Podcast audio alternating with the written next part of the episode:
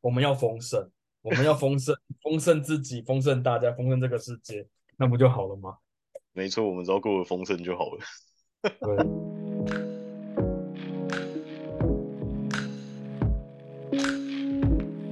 欢迎来到半通不通观察室，我是阿彪，对面是玄。上次我们提到了集体潜意识各种被创造出来的一种共有的类似元气弹之类的东西吧。好，那来说说最近发生一些事情好了，就是啊，最近假有点多，但是我不知道怎么休呢。那你你不知道怎么休的话，那你要怎么办？这些都是你的假日哎。我觉得就是工作啊，不是不应该请假吗？请假不就就是应该要去，就是不是就是有事才会请假吗？嗯，这的确是蛮好负责任的观念啦。可是我会觉得，既然公司给了你假期，你先就代表说你有权利去选择什么时候想要休假，什么时候想要休息啊。所以为什么你会觉得好像不应该请假？就是呃，我觉得会。让别人的进度有影响吧，或者是我觉得就工作啊，为就是休假这件事情好像不在我的那个选项里面。对，所以其实你是担心你的工作如果没有人做，是你延迟的，所以别人会变成要负担更多的内容这样子。应该说，我害怕是所谓的，就是我没有把事情圆满的处理掉它，然后。造成别人的抱怨或者不太好的批评指教之类的。哦，那那如果是你的同事请了一个月的长假出国爽了一整个月，那身为他的同事的你，你会是你会有什么样的感觉？凭什么可以请那么多假？我觉得不行，无法。所以你会觉得他很不负责任吗？还是会觉得他好像太自私？就是觉得就是过这么爽，然后我在那边水深火热，然后他那边每然后那边每每天限动各种更新、各种打卡、各种填纸，妈的，气死我了！没有，你要想他出去这一个月，全部都要帮他 cover 掉他所有进度啊。嗯哼哼哼。所以其实你你也不想要成为那个会让同事讨厌的存在，所以你也不想要一次请那么多假这样子。对，但是应该说，我觉得那是我的事情，我想把它做完。也许是我觉得，就是我负责任，就是一定要把所有事情都做到，就是做到好，做到满，然后不能，就是不能让他有被拖沓的感觉吧哇，那你的老板肯定是非常爱你，你既然这么的负责任。可能我老板不太爱我就是了。为什么你老板不太爱你？你的整个工作的可能是效率也好，或者是负责任的态度也好，我觉得应该是老板都会非常喜欢的啊。如果我是老板，可能就会高薪雇佣你这样子。哦，没有哎，我老板都觉得我就是在偷上班费的薪水小偷。他觉得我加班都是在在办公室里面就是打混摸鱼，然后就为了贪那一点点，仅符合劳基法最低标准的加班费。等下，你应该，你你的老板应该不是听众吧？我们先确定一下，应该没有这么危险的事情。我老板没关系，呃，应该不是听众，他应该不会听到啊。反正我也没有说哪是哪间公司，所以应该没差。对，OK，所以不一定是这间公司，可能是呃前公司或者前前公司。那个是遥远的故事了，这样子。因为那那一间老板他他非常的喜欢创造对立，就是他想要全公司都不团结，然后他这样才有操，就是去操控大家的一些期望吧。对。就是那那也是一个缺老板。哎，对，这让我想到那个，我记得以以前有一段时间，有一些教育的方式也是让班上会产生一些对立或是竞争，然后让整个班级更团结或是更加的有向心。我在想，会不会你的老板是那个时代出来的人，所以会认为这样子方法是有效的？你讲的这个会比较像是呃学校里面固有的一些意识吧，因为。学校都是用分数去操弄班班级跟每个人的一些高低分别差别，对吧？以台湾来说是这样子啊，就是你只要用分数达到一定的高度，那你就是不会被说什么。老师会用哦，因为你念书念得好，所以你你可以有一些被容许的特权，嗯嗯，或者是在一些有趣的状况下。你可以获得一些老师的背书跟靠山这样子，嗯哼因为学生的成绩也是跟老师的 KPI 有关。虽然讲这句话非常的不太对啦，我觉得老师这老师这个角色已经有点跳离当时孔子创立的那一些游戏规则他是一个开创先河的人，对他就是一个典范在那边，但现在好像有点被过度扭曲了这样子。哦，说到孔子，我就想到他当时就是就提出一套理论，是君君臣臣父父子子之类的这样的言论，就是你你是哪个身份就要做好哪样的义务跟责任这样子。我想这个东西可能从很久很久以前到现在一直在不断的在我们的社会当中流传。我想它有它的好处存在啊。那阿彪，你觉得就这个观念当中，它是怎么样发生在你的工作上面？哦，没有啊，他就是创造了一个，就是你是什么身份就该做什么事情啊，所以你不能僭越啊，然后就会有礼数啊，所以就会有我是长辈你要让我做的意思啊，然后或者是我是长辈你要尊重我，你怎么可以这么没大没小？呃，我觉得他的用意是好的，因为那时候的环境是需要这一套规范，因为那个时候君不君，臣不臣，父不父，子不子，嗯，对，那这种情况下他需要创立这个游戏规则去让大家。尝试着去遵守它，但是大家没有想听到的意思就是了。对，那现在现在是大家会用这个东西去去框出一套套框架。然后这套框架去反去框那一些试图想要去尝试新东西的人，例如说，我今天我就脚痛然后我想做一下博外做，然后我就被我就可能被指责说，你怎么可以，你这么年轻，你怎么可以做博外做？啊，林北卡的那天阿伯嘞，会有这种就是因为我虚长你几岁，因为我找你进公司几年，因为我是你老板，你是下属，或者是你是晚辈，你需要去听我的话，但是他们的话不一定符合。当下需要判断的基准点，对，哇，那这样听起来好像其实大家都是遵循这套游戏规则，可是好像大家对于自己的身份跟自己的分类是有一个自己的解释的，然后这个好像是大家的解释都不一样，产生了很多的冲突这样子。那我觉得，那我觉得比较有趣的地方是，那这些自己的解释它是怎么样被创造出来？你的意思是说？这些东西其实当事人没有去刻意的写入，反而是他人拥有相同信念的他人，然后集体凝聚凝聚出一套规范，或者是一套学说这样子吗？嗯嗯嗯，因为我印象中博爱座刚出来的时候，它本来就是设计给有需要的人，只是他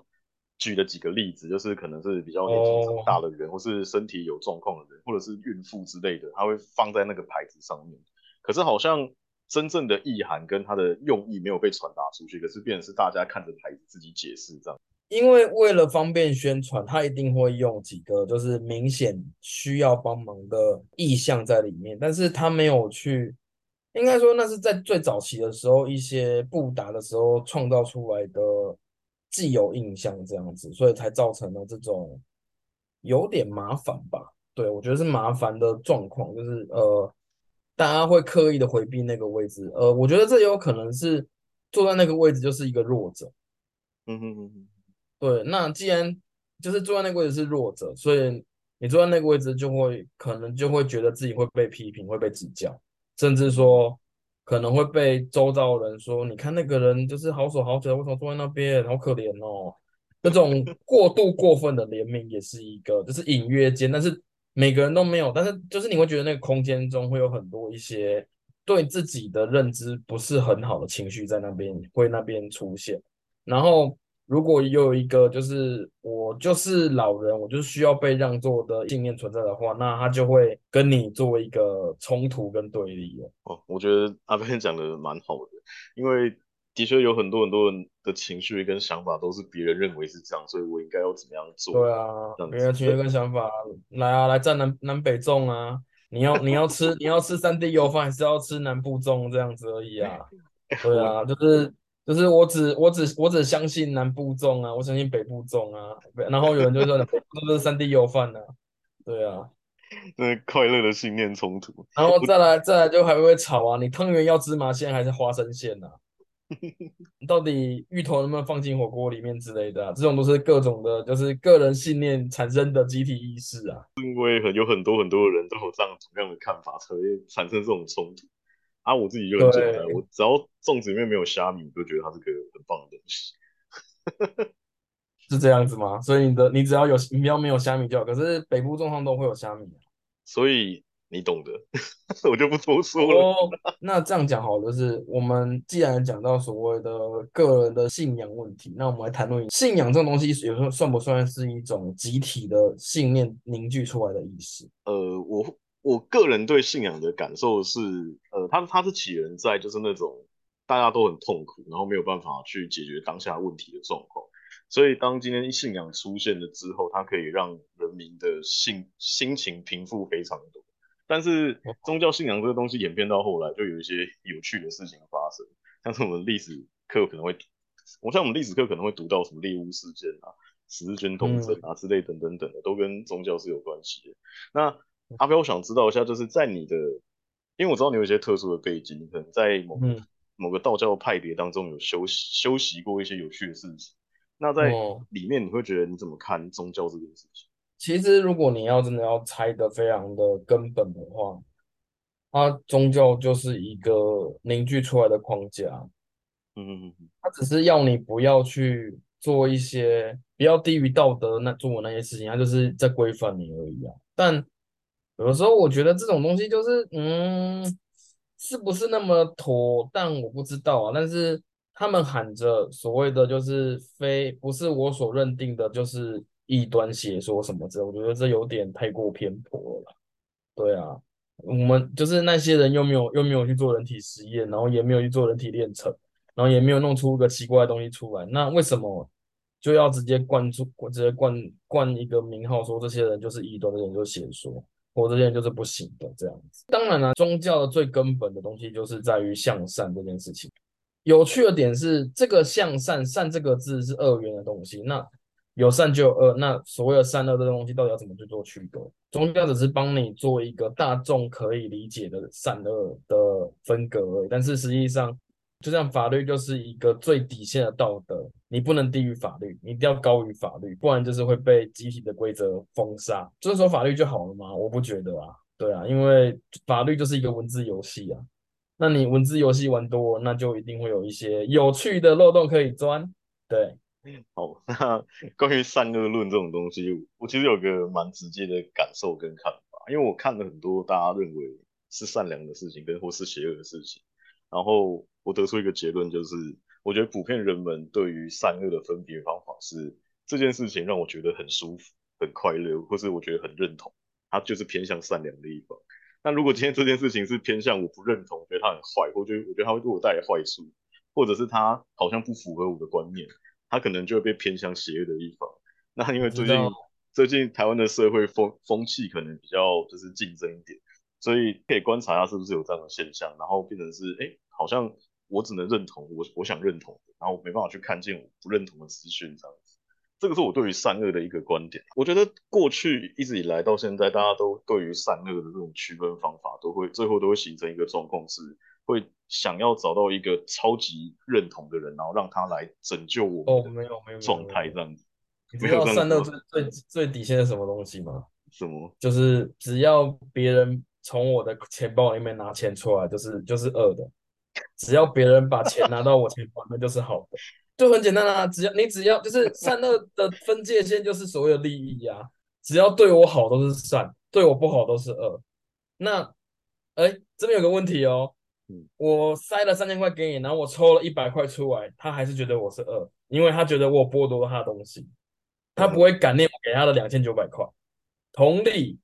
呃，我就算我就算呼他十几个巴掌，然后塞一百块给他，他可能就觉得他可能就感谢我说我给他一百块，这是一个所谓的利益论啊，这所谓就是已经踏及到底线这件事情啊。对啊，呃，我不觉得啦，就是这种这种就是很底线的东西，那是很直接，就是通常在看一些对弈的时候，我们要看的不是双方的信念到底怎么样，我们看的是双这件事情对双方的利益到底在哪里，人都会为了利益去前进，呃。除非那，除非他已经达到一另外一个境界，那我们不用谈。那这个利益到底是大还是小，还是多还是少，都取决于你自己的信念。那你自己觉得什么样才足够，就会推动自己去创造那些利益出来。那挡你财路的人就一定得死。对，就这样子。所以我们回到那个一开始那个请假议题，你会不会觉得就是呃那些请假很多同事根本就是在剥削你的阴影的那种感觉。没有啊，那个那个那个叫那个叫剥夺我休假者死啊！那为什么你要休假的时候会觉得别人？那你为什么觉得你要休假的时候，你可能不想要剥夺剥夺别人这样的感觉？只有我能剥夺我自己的休假这样子。你看，这是一个很典型的上，就是很典型的用利益去区隔善恶啊！你看，我自己剥夺我自己没有问题，别人剥夺我就有问题，是不是？哇，用我自己完美的呈现这个问题。那我真的觉得你的老板会非常爱你，他觉得，对他他他他他旁边看到他在旁边看到你纠结这个问题，他就觉得说，好棒哦，这个员工帮我赚了很多钱，好爽。没有啊，就像我早上跟你说的啊，你看我我有我，你看我有我还有八天假，我在月底花完，我觉得我好困扰哦，因为我不知道怎么休假，你知道吗？哇，可惜他们没有那种放圣诞节假期的习惯，不然你也可以为自己放一个圣诞节假期，然后回来工作就爆棚这样子。哦，也是啦，哎，这是这是另外一件事情了，这样子。我觉得刚刚刚讲的那些猎物事件啊，呃，女巫真的是邪恶的吗？如果回到教廷这件事，就是宗教发展这件事情上面，曾经西方国家他们有猎物的这个习惯嘛。然后实际上根据一些史实的考察，会发现，哎，其实过去他们所猎杀的那些所谓女巫的这些人，他们可能根本不是真正会巫术的，他们可能只是比较。懂一些大自然的东西，或是他们比较有知识，或是比较有智慧的女人。但是因为当时我所看到的资料是，当时的教廷他为了要巩固自己在那个土地上的权利，所以他不能他他们不希望他们的人民太聪明，也不希望他们的人民不相信神，因为相信神这个方法是宗教来凝固整个人民的向心力的一个方法，所以他们就会用他们后来就想到一个方法是去树立一些敌人。女巫就是他们树立的敌人，让大家群起而攻之。这个时候，他们就会忘记，哎，其实我信仰的神之后，我我的生活也没有变得更好这样子。所以这个是我觉得，所以光就女巫跟猎物事件来看，我个人会认认为，就是他可能背后是一个统治的一个手法这样子。但是聪明人就会开始巩固自己的利益啊！你看，打完外面打里面啊，开始宗教改革啊，嗯哼，是吗？然后开始各种裂开啊。这不就是一个欢乐的裂开这样子啊？说，那你觉得英雄主义那件事情是不是真的能能应验末日说这件事情？或者说，为了末日说才产出了英雄主义？嗯，我我这样讲好了，就是你阿彪，你可以回想一下，从小到大你经历过那么多困境，你会不会期望有一个人是可以来帮助你改变这些问题，或者拯救你脱离这个痛苦？哦，你知道吗？我都我通常面对困难，我都在想什么，知道吗？什么？我都想预知三天后的我到底干我到底干了什么事情，然后回来说，哦，我可以这样解决耶，就这样结束。像我有些案子想不出来的时候，我都想要我能不能预知三天后的未来，然后看一下我稿子怎么做出来的，然后我这样就我这样就可以逃避我现在的困扰了，这样子。然后现实是我科里，哎，是有机会有可能啊，别话不要说那么死，因为可可能有机会可以预知未来这样。我想英雄主义这件事情是这样，就是大部分人都会希望有一个比自己更加好或更完美的人来告诉自己说该怎么样处理这个问题。那像阿彪，你可能比较独立一点，你比较喜欢把力量操在自己身上，所以你会希望是自己来解决这个问题，这很好。但是我觉得我自己的感觉是，蛮多人他们在生命的旅途当中是很容易失去力量的那种感觉，所以他们会期望有一个非常非常完美的人，他最好不要犯任何一点，说起来非常有力量。然后来帮他完美的处理好他现在的困境，所以在在这样的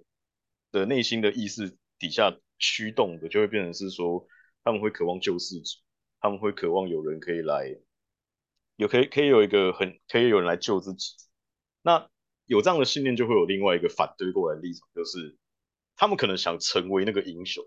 来帮助世界上的所有人，然后去改变他们他所看到的每一个困境。所以你可以看到一些，比如说。过去一直以来都会有那种比较有名的王啊，或者是君主，甚至是现在的一些政治领袖，他们可能都有类似的气质。是我说我要来帮大家改变某个问题，来帮大家解决某件某个困难，然后就会有很多支持者支持他这样子。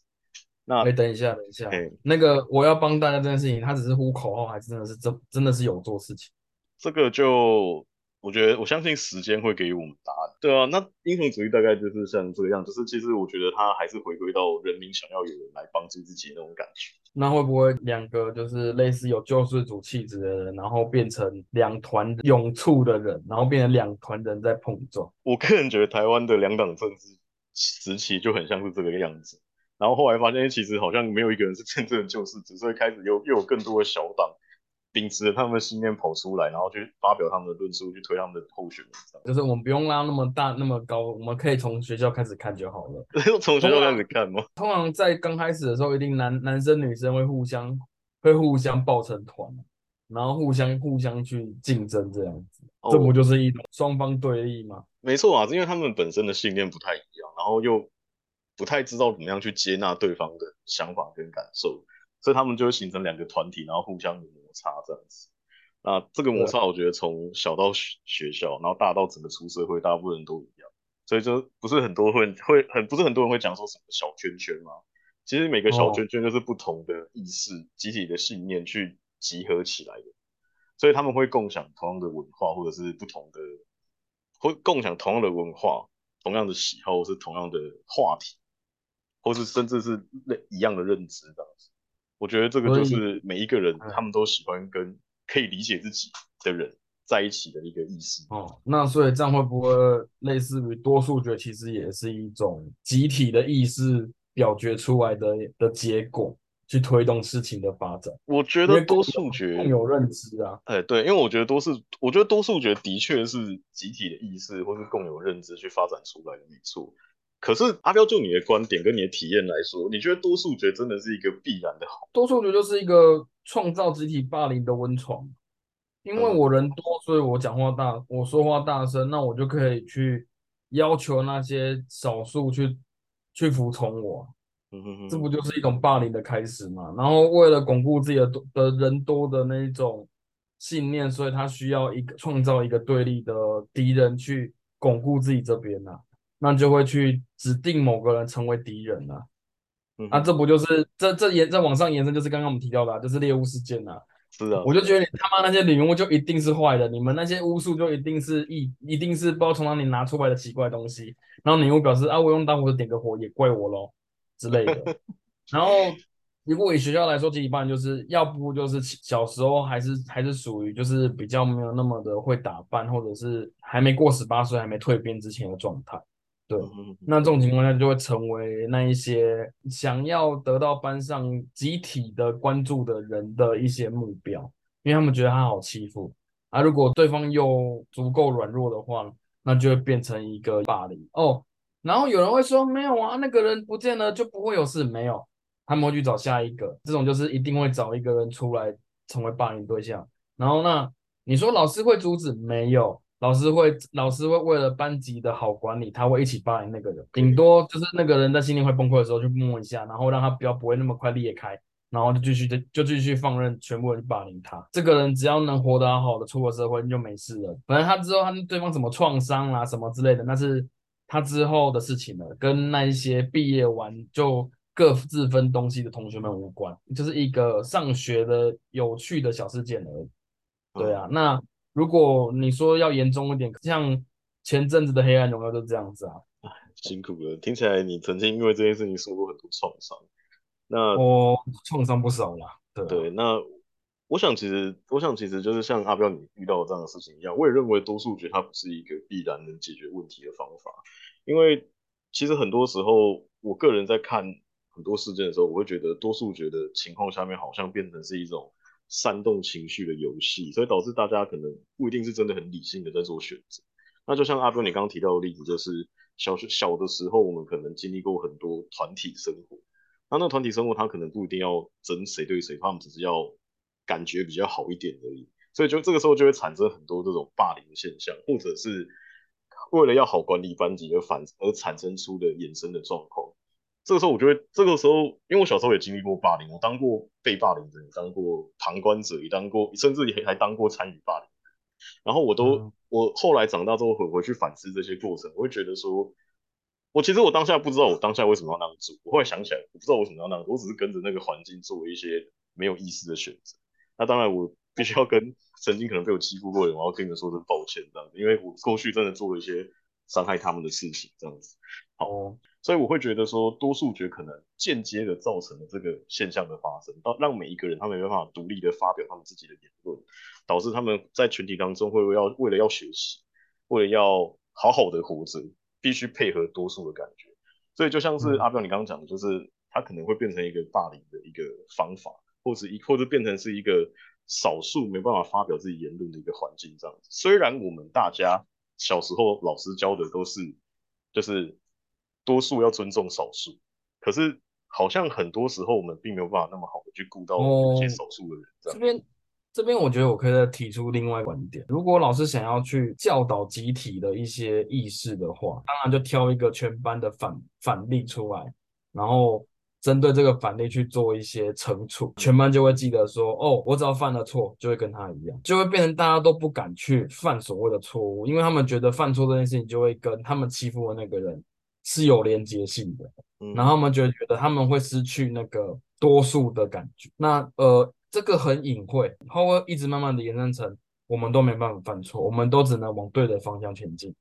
对，错误就是错误就是不好的，错误就一定不对，错误就让我真正失败。哦，这又跟成功失败的一体两面有关系了。你看，就是会延伸出非常大量可怕，所以大家会不想讲话，他们不会不想发表一件事，他们的内心可能会想：哦，也许是我，我是错的，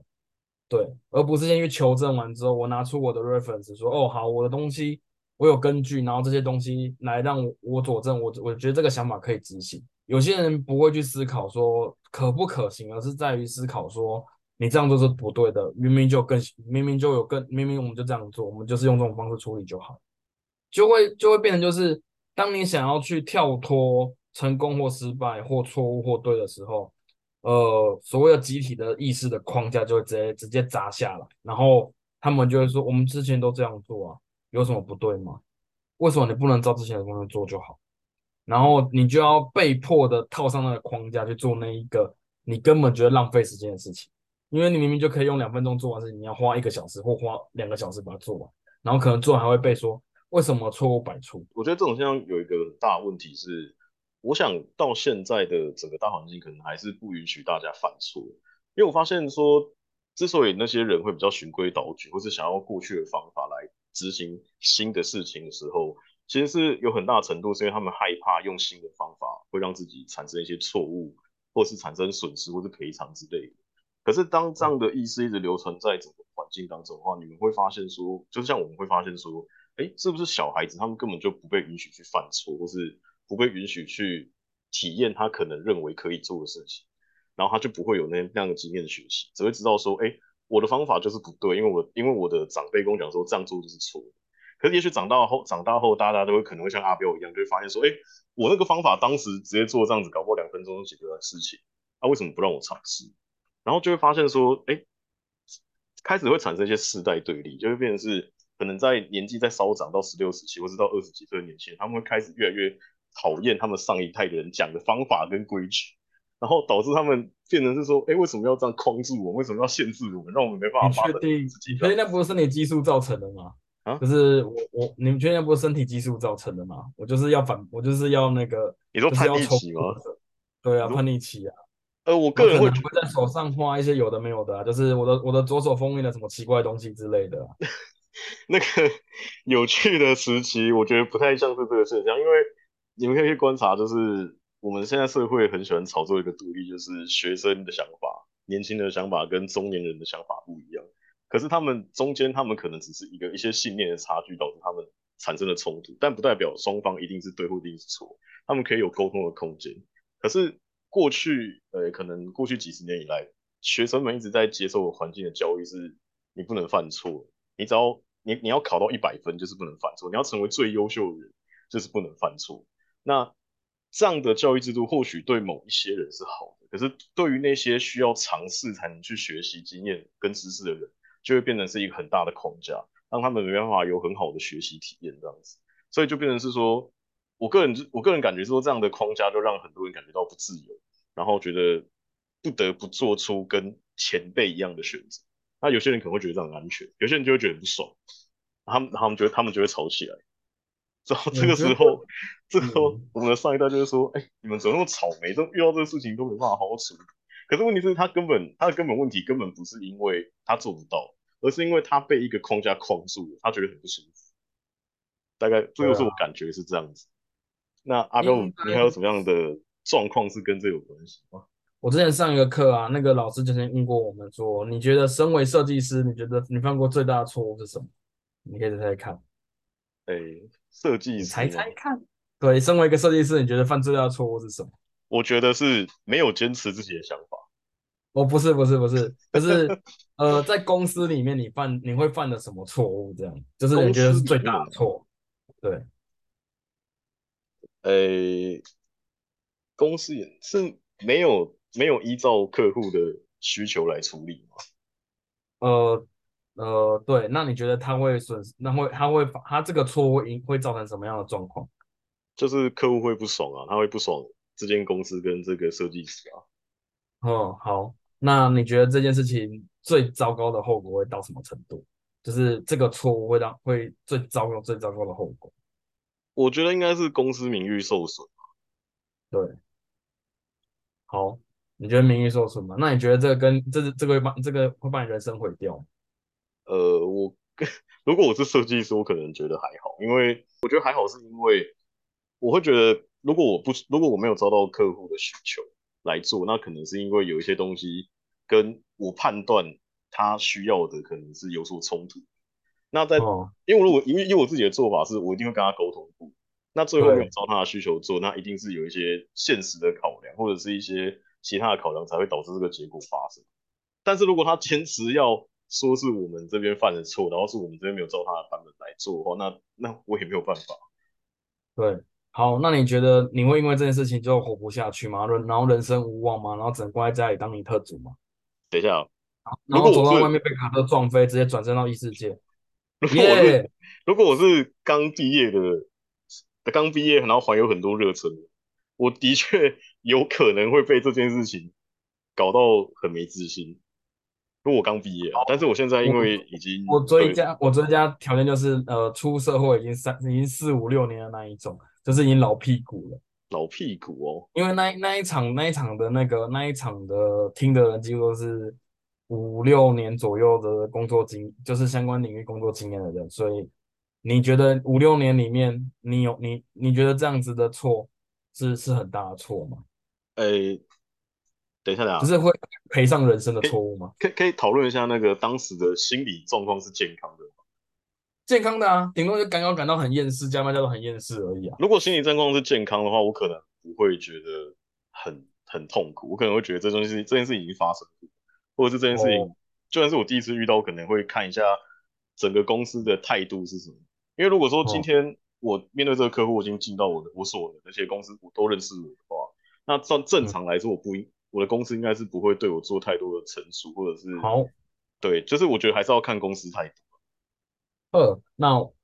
我就是那些都是自我内心陈述。好，我我我我把那个老师就是他对我们讲的话说。好你你只会犯这么小错，你也不会被抓去坐牢，你也不用，你也不会出国深造，那你为什么担心犯这个错？这不就是一个小错而已吗？顶多顶多再不然就背个几十万的那个印刷费用而已啊，那几十万还好吧？对啊，哇，那想必他已经经历了很多考验。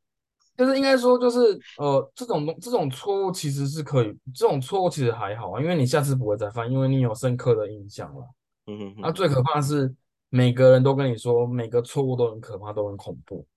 那等到你真的犯错的时候，你会先把自己陷入那个否决的回圈里面，而不是去思考我怎么去处理这个问题。错误难免啊，那问题是在于说，你要怎么样把它安全的下装跟好好的处理掉，而不是就一直卡在那边说哦。我错了，我不行，这件事情没有办法。就像，呃，应该是几个月前吧，那个就是那个特拉斯的那个老那个创那个算是老板嘛，他不是在那边试射他们家的火箭嘛，然后不是他自己说嗯很成功，然后媒体全部都说啊他没有射上去失败的的这样子，就是同一件事情啊，但是双方的看法完全不一样啊，对啊，一边只是要数据而已啊，然后一边就是说哦没射上去一律表示失败。对，那为什么要这么用这么高标的方式？因为大家都觉得不能犯错啊，就是每次都要一次成功啊。我会觉得，的确就是大家对于犯错这件事情真的有很高标准，却很少人去提出说我该怎么样去改善，或是我该怎么样做得更好。就是大家好像很很少人去关注那个改进后的状况这样子，即便即便有关注，都会是哦，我改变了之后，我成功了，然后变得跟以前不一样，大家才会说哦，他曾经是一个什么样的人，但现在变得非常非常棒这样子。就是他变成好像犯错改进到一个程度之后，他才会被看见。可是这个过程当中，他如果没有转变到一个大家被大家喜欢的状况，好像就不会被看见一样。然后就就像阿彪刚刚讲的那个这件事情，可能。是这样的心态，便会变成说这件事情可能是犯了一个很小的错误。可是当整个环境都不允许你犯错的时候，你也会怀疑自己说：那我犯了这个错，是不是就应该要直接投胎去异世界，然后去开启我新的人生？这样子，我觉得可能就像阿彪刚刚讲的那样子的状况，我觉得好好思考，就是说，为我们有允许自己，或者是允许我们周遭的人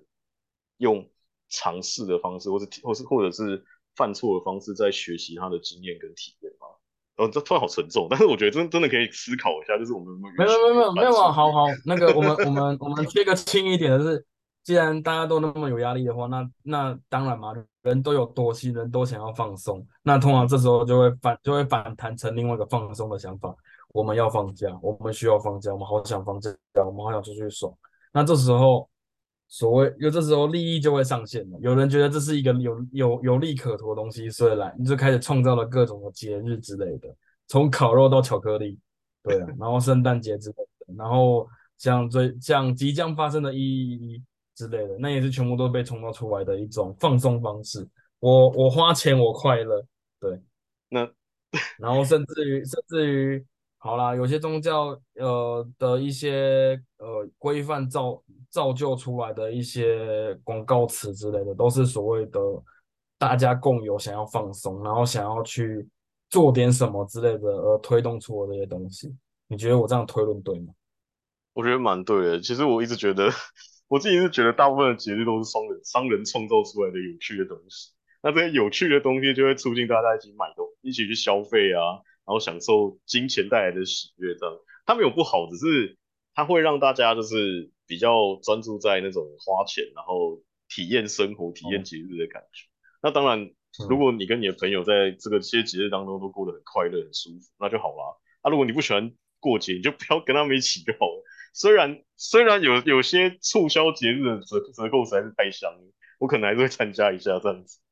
可是，可是这时候会不会会不会就变成多数多数集体意识说，哈，你不过节，你好孤单，你好可怜哦，然后被集体霸凌。哎，我觉得的确在社群媒体上有这个状况，就是我偶尔还会在 FB 上面看到，就是有一些人可能他跟他的社交状况并没有那么紧密，或者是他并没有那么多喜欢一起过节的朋友，可是他内心也很想要过节，他就会去按很多很多那种很快乐的那种 party 的那种照片的赞。但他其实内心可能就是觉得，哦，好想参与，但他环境不允许他，所以他可，所以他就这时候他就会产生一个现象，是他觉得他应该要再更努力一点，才可以拥有那样的生活。可是那个那样的生活不一定是他现在的信念状况真的喜欢的一个生活这样子。因为因为像我的状况就是，我曾经也蛮羡慕，就是一群朋友一起出去，然后有可能二三十个一起做一件好玩的事情。嗯。可是我直到某一次体验过后之后，我发现说。我不太喜欢很多人的社交环境，我觉得太多人让我好不舒服。但即便我看照片可能看起来很欢乐，但我实际去体验之后，我觉得好像真的不是我喜欢的。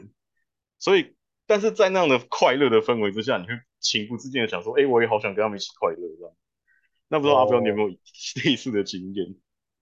我的想法是，我现在实验出来结果是，我只要超过四个人，我就不行。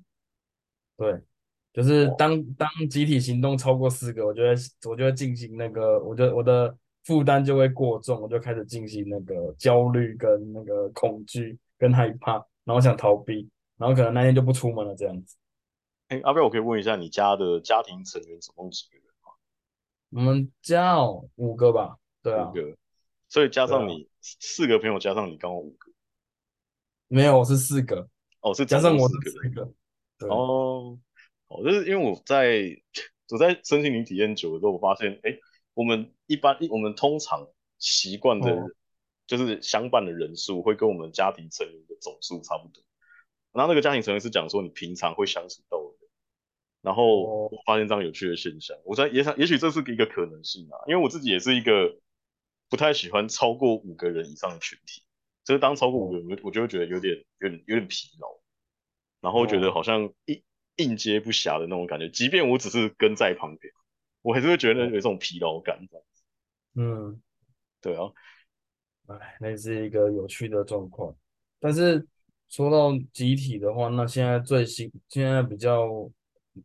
应该现在主流的一些集体的文化，应该会比较偏向是社群网络，还有一些自媒体之类的吧。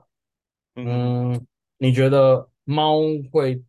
会成为流量密码这件事情，是不是一种集体潜意识？哎，我必须要讲一件事情哎，其实我记得我小时候的我的环境跟我的遇到的人，大部分都没有那么喜欢猫。可是我不知道为什么，到我长大到现在，我三十岁了。我觉得好像越来越多人喜欢猫咪，而且它变得很很膨胀，膨胀你不觉得这应该是这十个这几年时间段突然大量的肉球跟毛的影片突然出现，然后甚至于所谓的吸猫也是在这阵子才慢慢的，应该说前几前一两年才开始被好好的拿出来做一个讨论或者是应用应用吗？嗯。我觉得我自己的观察是，这近几年的确，猫咪被用在社群软体上面，然后吸引更多人喜欢这件事情是有更加是有更多的。可是，在我记得在我大大学的时候就已经有猫派跟狗派的分争，可是它不像现在一样，就是这么的这么多人喜欢猫咪。不过有可能是因为我开始嗯开始就是更喜欢猫咪，所以才发现说大家好像很喜欢猫这样子。可是，在大学的时候，我们系上其实猫派大于狗派。我那时候很，我那时候表示疑惑说：“啊，为什么是猫派大于狗派？”我我那时候深感不能了，不能理解。然后，甚至我那时候，我教授就说，他的他的退休就是想要想要去开租书店，然后养两三只猫这样子。啊，为什么你养猫？What？所以你所以你本身是狗派的吗？呃，我我我是柴犬派。柴犬派好，可以好。那我不知道，我我大学那个时候，大部分比较多同学都会养狗，所以我那个时候会觉得，可能喜欢猫的会，但这是我自己的偏见，我可能觉得喜欢猫比较孤僻。然后后来，直到后来我家有多了第二只猫之后，发现说，哎，猫咪真的好可爱，它们真，它们怎么可以这么，就是对，就是这么可爱。然后我就突然发现说，我的社群媒体上面猫咪猫咪的图片变得越来越多。然后直到现在，就是我甚至在很多广告文案上面都是跟猫咪有关系的，所以我在想，这可能是有一个什么有趣的能量在发生中，但我不知道是什么。那那延伸就是，那你觉得为什么橘猫就一定胖呢？哎，橘猫胖可能是基因导致的，但是我不确定是怎么样的状况。不过真的，你要再把你要把上一节祖先信念拿出来讲吗？那是因为橘猫 DNA 里面有所谓的“我就胖”的信念这样子吗？我不能，我不能肯定啊。虽然我家有一只橘猫，但是呃，它在被我们家饲养之前是很瘦。我个人觉得还是是饲主的喂食习惯影响比较多。那对，为什么橘猫会比较胖？我也我也搞不太清楚。就是如果有观众有什么详细的答案，可以私信给我们。我真的想，我真的想知道这样子。那你觉得自媒体是不是也不断在插入新的的集体潜意识？就是他们也不断在创造新的东西，像呃，但是都是一阵一阵的，就是可能走现在走红了，然后可能就一阵子又不见，然后又新东西被取代了这样。我觉得，嗯，的确有这样的情况发生。然后我会觉得自媒体有一个很特别的地方，就是如果你今天你有够，你有足够多的。的粉丝或者是很多听众，他们很相信你的话，那其实对你来说，你是一个很容易创造一个集体潜意识的人。然后我会觉得说，他们，哎，什么？简单上手，那个是那个用 YouTube 创造邪教。对，然后我觉得集体潜意识听起来可能有点复杂。如果我们换个词，用次文化来描述这个状况的话，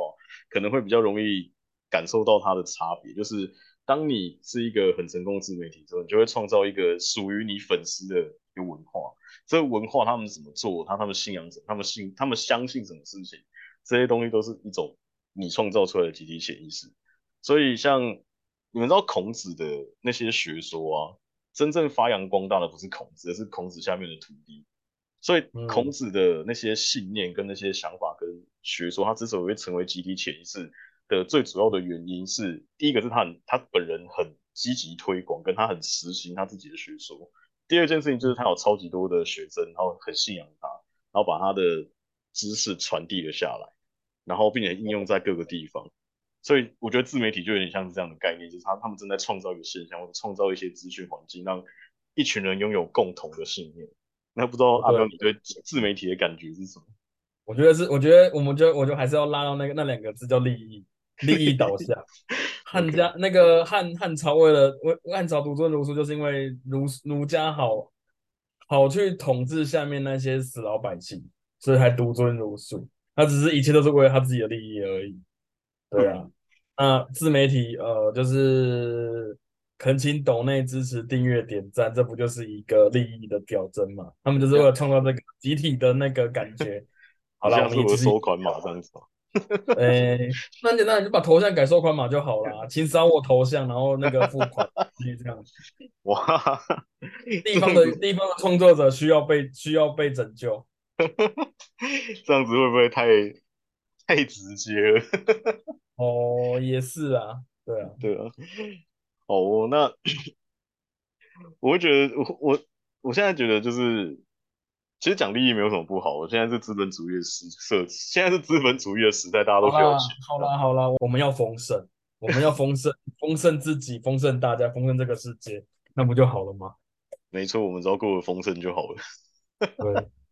这是一个包装词，但是嗯。就是我们我们需要丰盛，但是丰盛是丰盛是丰盛别人的荷包，还是丰盛自己荷包，我都不知道了。当然要自己的荷包，没有。对啊，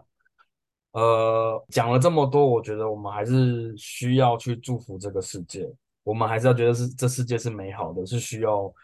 应该说它可以变得更好。那雪，你觉得这这个这一集需要可以植入什么自己潜意识？我 植入集体潜意识，听起来我好可怕。那对，我就我我比较习惯讲分享，我想要分享一些祝福给大家，就是希望大家听完这一集之后，可以很好的去看看自己生命当中发生的一些大小事，然后去了解，哎，这些事情是不是真的自己是这样认为，还是这个是别人影响你认为的？然后就是希望可以祝福大家，就是大家可以在未来的生命当中，可以很好的去了解自己，了解他人，了解环境，然后去很好的成为你自己。这样子，好，那谢谢轩，那谢谢也谢谢在听到到这边的大家，那我们这一集就到这边，大家拜拜，谢谢大家。